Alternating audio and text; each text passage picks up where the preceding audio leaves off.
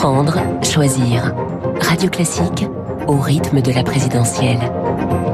Esprit libre avec Renaud Blanc et avec Eugénie Bastier, ma consoeur du Figaro. Bonjour Eugénie. Bonjour Renaud. On va revenir sur la présidentielle dans, dans un instant, mais vous vouliez euh, parler ce matin de cette journaliste d'M6, hein, Ophélie Meunier, euh, menacée de mort et qui est aujourd'hui sous, sous protection policière, menacée de mort après la diffusion sur sa chaîne le 23 janvier dernier d'un reportage sur euh, Roubaix et l'islam radical, un reportage qui, qui fait polémique. Oui, on a tous vu les extraits de ce, ce reportage où l'on voyait ces boutiques vendant des poupées sans visage qui montraient euh, la force et la puissance de l'islam radical à Roubaix. Et oui, Ophélie Meunier est, aujourd'hui sous protection policière. Il faut bien se rendre compte de, ce que ça signifie. Ça signifie qu'elle a eu tellement de menaces de mort que le ministère de l'Intérieur a jugé bon de la placer sous protection policière. Euh, et euh, ça montre bien finalement, c'est une preuve de plus finalement de, de ce qu'entendait dénoncer ce, ce, reportage, à savoir euh, la violence et l'intimidation des islamistes. Euh, et euh, moi, ce qui me frappe, c'est que si on n'avait pas eu finalement le, le, coup de gueule de Richard Malka, l'avocat de Charlie Hebdo, qui avait qui a pris la parole notamment dans le Point pour dénoncer euh, cette, euh, ces menaces à l'égard des journalistes, on se demande si vraiment on en aurait véritablement parlé dans les grands médias, euh, parce qu'on voit bien qu'il y a toujours un deux poids deux mesures quand quand les journalistes sont menacés par l'islamisme. Bien souvent, c'est un silence gêné qui, qui entoure ce phénomène. Et, et, et, là, effectivement, Richard Balka a sonné la, la, la, la a tiré la sonnette d'alarme. Ouais. Et il est important de, de, réagir collectivement parce que parce qu'il y a eu Charlie Hebdo, parce que voilà, à chaque fois qu'il y a qu'il y a une personnalité qui euh, est mis en avant euh, dans une dénonciation de l'islamisme, elle est systématiquement menacée. Euh, et c'est très grave. Et je m'étonne aussi du silence de la gauche, car à part Fabien Roussel, qui encore une fois se démarque sur ces sujets-là, aucun candidat de gauche n'a pris la peine de soutenir Ophélie Meunier publiquement. on imagine si ça avait été un, une, un journaliste attaqué par l'extrême droite. Ophélie Meunier, sous protection policière, mais aussi l'homme, un homme originaire, un Droubé, Amin Elbaï, qui dénonce cette montée de l'intégrisme. Il signe d'ailleurs une tribune euh, ce matin dans, dans, votre journal, Le Figaro, il déclare que Roubaix est devenu le symbole de la faiblesse de l'État face à l'islamisme. Tout à fait, lui aussi est menacé. Il faut, il faut souligner le courage de ce, de ce jeune homme de 25 ans qui a vu sa sœur partir en Syrie. Euh, donc il sait ce que c'est que la radicalisation, qui en a été touché personnellement dans sa famille. Elle est toujours en Syrie, dans une prison kurde oui. et avec... Euh, euh, deux enfants, enfin donc son, son, neveu et sa nièce qu'il essaie de, de, faire rapatrier en France. Tout à fait, qui se bat contre l'islamisme, sans jamais d'ailleurs euh, céder à une forme de, enfin, en, en, prenant toujours soin de distinguer d'ailleurs la minorité radicale de, de la majorité.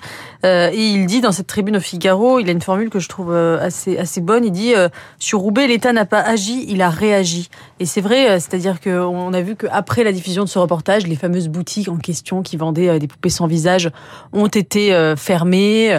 il y a eu voilà un semblant de d'ordre républicain qui s'est installé, mais c'est toujours en réaction finalement ouais. à la dénonciation et c'est jamais en prévention. Et, et lui appelle à ce qu'il appelle une, il appelle à une contre-offensive républicaine. Et je vous invite à lire sa tribune dans le Figaro. Il, liste un certain nombre de mesures, notamment voilà pour lutter contre la ghettoisation et pour enfin prendre des mesures fermes et durables pour cesser de, de réagir, mais agir véritablement en amont, euh, ne pas attendre évidemment finalement euh, que, que que ce soit les journalistes finalement qui, a dénoncé ça. Alors on va parler de, la, présidentielle, on va parler de euh, cette bataille à mort entre Éric Zemmour et Marine Le Pen, de cette primaire populaire de Christiane Taubira, mais d'une manière générale, Eugénie, vous la trouvez comment cette campagne? Plutôt ennuyeuse? Est-ce que qu'est-ce qui lui manque en fait pour vous pour que ça ça démarre véritablement? On a l'impression qu'on est toujours dans les starting blocks, mais on est quand même à, à 70 jours du premier tour. Il manque le président de la République, ouais, ça c'est certain. Ça. Il manque euh, le favori dans, dans la course. Euh, qui, qui, qui se garde bien d'y aller parce que pour le moment, euh, tout, tout, tout cela contribue à, au fait qu'il soit très haut dans les sondages.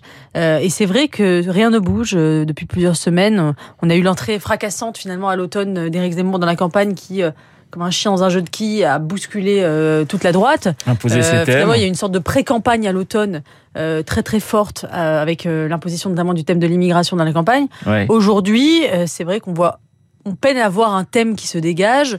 On est la gauche est empêtrée dans les questions d'union et d'ego. et puis c'est ça aussi qui manque aussi, c'est-à-dire qu'il n'y a pas de gauche, c'est-à-dire que c'est une campagne qui se joue uniquement à droite, donc c'est un peu ennuyeux dans le sens où effectivement on est à l'intérieur d'un propre camp. Il n'y a pas finalement d'échange véritablement d'idées et de vision du monde. on est on est vraiment dans, dans des débats internes à l'intérieur d'un camp politique, des débats de stratégie, de tactique, plus que d'opposition de deux visions du monde opposées qui se confronteraient, qui s'opposeraient radicalement, puisque finalement c'est une campagne hémiplégique, puisqu'il n'y a pas de gauche. Alors justement, cette gauche, elle essaie tout de même d'exister avec la primaire populaire. Vous avez aimé les, appréciations données à tel ou tel candidat. On est passé du euh, euh, bien plus plus à, à bien passable moins. Euh, ça vous fait ça vous fait sourire? Bah écoutez, oui, c'est vrai que c'est assez, euh, c'est assez euh, consternant. Euh, enfin, ce sketch de la de la primaire populaire avec ces, ces notes attribuées aux candidats, on avait vraiment l'impression d'une sorte de cours d'école. et puis et puis ce mélange entre entre fiction et réalité. Vous avez, vous avez sans doute vu la vidéo où Anna Mouglalis, l'actrice de Baron Noir, a pris la parole pour inviter les citoyens à aller voter à la primaire populaire dans un mélange finalement des genres entre fiction et réalité, très très très très gênant j'ai trouvé parce que finalement, on, aurait dit que la gauche euh, n'existait plus vraiment et finalement avait, quasiment recours à la fiction pour continuer d'exister. Elle ne pouvait gagner d'ailleurs que dans la fiction. Euh, et ce qui est euh, bon, c'est vrai que ce qui est intéressant dans cette primaire populaire, c'est c'est vrai que le chiffre de 400 000 participants n'est pas à négliger. Ça fait partie finalement de, de ce phénomène de désintermédiation qu'on voit dans la politique actuelle. C'est-à-dire le, fait que les, les, grands organes partisans, les appareils sont délaissés, ils sont en train de, de se scléroser, de pourrir, et on, on a une recherche comme ça de d'alternatives, de désintermédiation avec un appel direct aux citoyens et au peuple, une sorte de démocratie participative. Euh, mais euh, on voit bien qu'il y avait des défauts structurels quand on voit par exemple que le candidat de la gauche, Fabien Roussel, de la gauche communiste, Fabien Roussel, n'avait pas été retenu dans le processus, alors même qu'il est euh, au-dessus de Anne Hidalgo dans les sondages parce que il plaisait pas finalement à, à, à, un public assez bobo finalement de cette primaire parce qu'il est pro-nucléaire, qui parle d'immigration, de sécurité, etc. on voit bien que c'était biaisé. Déjà toute la gauche n'était pas représentée et surtout le défaut à mon avis, de, de cette primaire populaire, c'est de penser que le problème de la gauche aujourd'hui est un problème de désunion. Le problème de la gauche aujourd'hui n'est pas un problème de désunion, c'est un problème de projet politique, de vision du monde, euh, et ce n'est pas euh, simplement un problème d'ego. C'est-à-dire que on peut pas marteler le slogan de l'union pour l'union. Euh, la question, c'est quelle l'union derrière quel projet?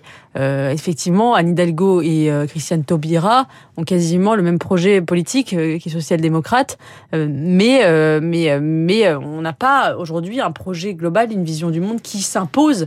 Et c'est ce qui me frappe aussi dans cette campagne, c'est à quel point la gauche est incapable d'imposer ses thèmes dans la campagne. Elle est piégée dans cette, euh, dans cette question de l'union et elle est incapable de, ne serait-ce qu'imposer qu'un seul débat, qu'un seul thème dans la campagne. Alors on va écouter euh, une figure de la gauche justement, Ségolène Royal. Elle était chez nos confrères de France 2 et elle revient sur cette bataille d'ego à gauche. On l'écoute. Si vous avez des bagarres d'ego, c'est-à-dire si ces leaders politiques ne comprennent pas qu'il y a une aspiration des électeurs de gauche à l'union, c'est qu'ils sont pas à la hauteur, qu'ils se réunissent, qu'ils se voient, qu'ils se réunissent, qu'ils discutent. Je vais pas dire qu'ils enfin qu'ils discutent et qu'ils décident. Voilà. Euh, réaction à, à ce que demande Ségolène Royal, mais j'allais vous dire que c'est pratiquement ce que, que disent à peu près tous les, tous les gens de gauche en disant c'est pas possible 5, 6, 7 candidats si on compte euh, les candidats de, de, de l'extrême gauche pour 25% des électeurs. Non, mais le problème, c'est pas tant l'union, c'est qu'aucun projet ne se dégage. C'est-à-dire que, en fait, moi, je suis assez frappée de voir que il n'y a aucun, euh, aucun projet politique à gauche qui, arrive à passer la barre des 10%, que ce soit le projet de gauche radicale de Mélenchon, euh, à tendance wokiste, puisqu'il essaie maintenant de faire une campagne euh, quasiment woke en proposant euh, la liberté de genre dans la Constitution, en appuyant d'ailleurs sur le déni de l'islamisme, sur le culte des minorités, ça ne marche pas. Jadot avec l'écologisme, euh, radical puisqu'il a il a verdi encore plus sa campagne, ça ne marche pas non plus. Euh, le, la social-démocratie à la société d'Algo, ça ne marche pas non plus. La gauche poétique à la Taubira, ça n'imprime pas non plus. Personne n'a trouvé la formule et on est dans un dans un processus d'émiettement et de décomposition. Ce qui peut guetter la gauche française, c'est le sort de la gauche italienne, c'est-à-dire tout simplement la disparition. Euh, la gauche italienne a disparu. Euh, aujourd'hui, elle a été elle a été remplacée par, euh, par une forme de macronisme ou euh, par euh, différentes sortes de droite. Mais c'est ce qui guette. et, ce qui, ce qui est frappant, c'est que si on remonte il y a 10 ans, il y a 10 ans, 2012, François Hollande, il avait, il avait gagné l'Élysée, l'Assemblée nationale, le Sénat, les régions. La gauche avait tout tous Oui, les pouvoirs, en sans ans. compter, sans compter le pouvoir médiatique. Elle avait tous les pouvoirs. Dix ans après, elle n'existe plus. C'est quand même assez frappant. On peut, on peut dire merci à François Hollande. Et quand je pense que certains veulent le voir revenir au pouvoir, en tout cas font des appels du pied pour qu'il ré- réagisse dans le débat.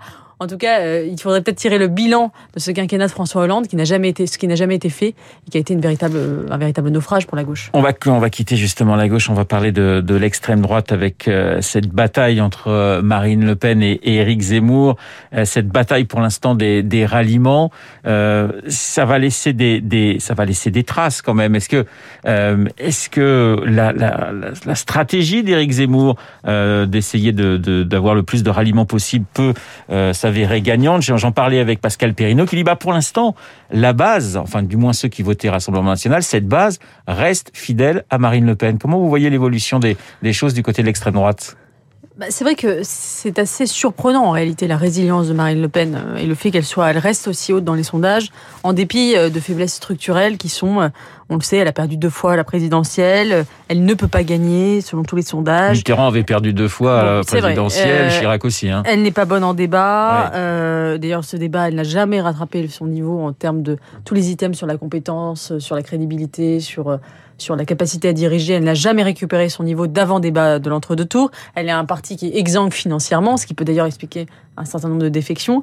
Euh, et, euh, et donc, malgré toutes ses faiblesses, elle reste relativement haut dans les sondages parce que elle a cet électorat populaire, qui, ces classes populaires qui lui restent attachées euh, avec une fidélité qui est assez surprenante, mais qui, est aussi qui cache une certaine faiblesse, c'est que c'est un électorat, c'est l'électorat qui s'ab- qui s'abstient le plus. Ouais. Euh, et, euh, et on- il faut se souvenir quand même qu'au régional, euh, les candidats à RN ont été systématiquement, quasiment systématiquement, ont fait des scores plus bas que ceux donnés dans les sondages parce qu'il y a eu une démobilisation. Donc ça, ça va être un véritable enjeu pour Marine Le Pen, c'est qu'elle a un électorat, certes, qui lui est attaché, mais qui est aussi l'électorat qui se déplace le moins. Et euh, face à ça, Éric Zemmour euh, a un certain nombre d'atouts, même si euh, il a toujours, il n'a pas réussi à, à crédibiliser son argument principal face à Marine Le Pen, qui était moi, je peux gagner. Contrairement à elle, puisque lui aussi est donné systématiquement perdant euh, au deuxième tour, mais euh, il a perdant pour perdant, on va dire. euh, Il a un certain nombre d'atouts dans le sens où il est, où il a, il est meilleur en rhétorique, euh, il a, il- la dynamique est de son côté, il a, il a cet argument de la nouveauté. Donc, est-ce que ce qui va se passer, c'est une forme de phénomène de recomposition politique qui a touché différentes familles politiques, qui a touché la gauche, qui a touché la droite, qui finalement finirait par toucher l'extrême droite, ou finalement un nouveau parti prendrait la place de l'ancien. Alors, Rassemblement national mourrait et Reconquête prendrait sa place, ou est-ce que véritablement euh, le, le- le duel va durer? Euh, En tout cas. euh, on, voilà, on, a aussi effectivement, vos, invités l'ont dit tout à l'heure, c'est cette question des, deux RN, des deux rassemblements nationaux, celui du Sud, celui du Nord, Oui. Euh, qui, euh, qui aujourd'hui est en train de, c'est ce schisme qui est en train d'arriver. Merci Eugénie, Eugénie Bastier, ma consoeur du Figaro, pour commenter l'actualité comme euh, tous les mardis sur l'antenne de Radio Classique. Il est 8h57. Dans un instant, nous allons retrouver Lucille Bréau pour la météo et pour le journal. À tout de suite. Vous écoutez Radio Classique. Avec la gestion Carmignac, donnez un temps d'avance à votre épargne.